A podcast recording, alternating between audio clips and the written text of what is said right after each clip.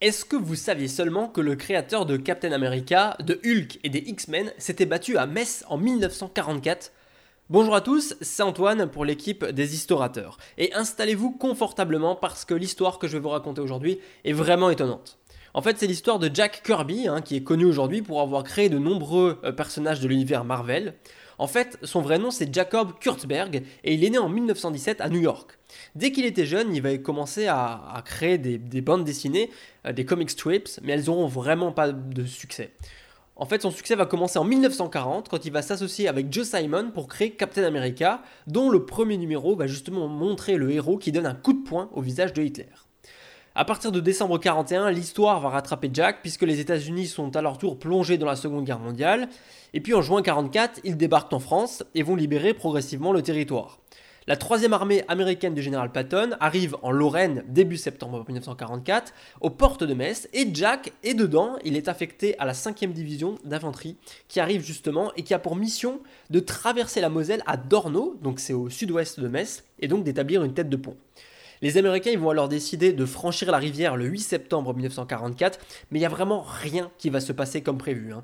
Les Américains sont très mal renseignés sur les vieilles fortifications allemandes, vous savez les Fechten hein, qui entourent Metz, et les Américains, ils arrivent même pas à capturer un des forts, le fort Saint-Blaise, et vont être contraints de reculer dans un bois en forme de fer à cheval.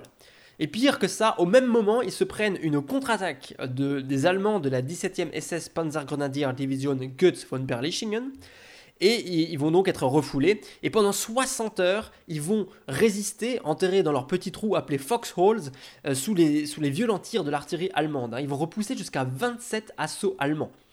Et les pertes sont sanglantes, hein. les hommes sont dans la boue, ils ont froid, et bien Jack Kirby était parmi eux. Et finalement, le 10 septembre, l'ordre de repli va être donné et les survivants vont être évacués et Jack il est complètement choqué de ce qu'il vient de vivre et d'ailleurs il va éviter de peu l'amputation de ses pieds parce que ce pied en fait ils sont nécrosés à cause de l'humidité. Donc il va être rapatrié vers les États-Unis et il racontera plus tard qu'il se réveillait souvent en pleine nuit, hein, croyant revivre son cauchemar sur les rives de la Moselle. D'ailleurs, son inspiration, elle, va se retrouver dans d'autres comics books, hein, avec des noms tels que Foxholes, The Losers ou The Boy Commandos. Il va plus tard s'associer au célèbre Stan Lee, hein, il va rejoindre Marvel et c'est lui qui va dessiner Iron Man, Spider-Man ou d'autres personnages si connus aujourd'hui dans la culture populaire.